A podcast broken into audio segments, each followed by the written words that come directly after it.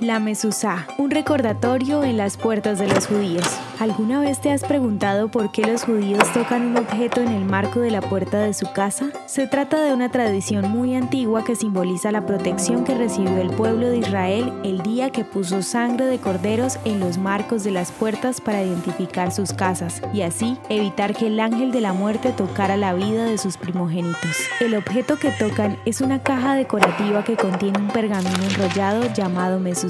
Este pergamino contiene los dos primeros párrafos de la oración Shema, escrita en Deuteronomio, que declara que un solo Dios es el Señor de Israel y que contiene el mandamiento de escribir estas palabras en las entradas de las casas. El pergamino es preparado a partir de la piel de un animal kosher y su escritura es hecha por un escriba ritual especializado llamado Sofer Stam, quien también escribe a mano los rollos de la Torá. En su parte externa, la mezuzá lleva inscrita la palabra Shaddai, uno de los nombres de Dios, que para algunas interpretaciones traduce el que cuida las puertas de Israel. Al ingresar a sus casas o a la sinagoga, los judíos tocan la mezuzá y algunos incluso besan su mano al hacerlo. Ahora cuando veas una mezuzá, sabrás que es un recordatorio y una declaración pública de la fe e identidad judía.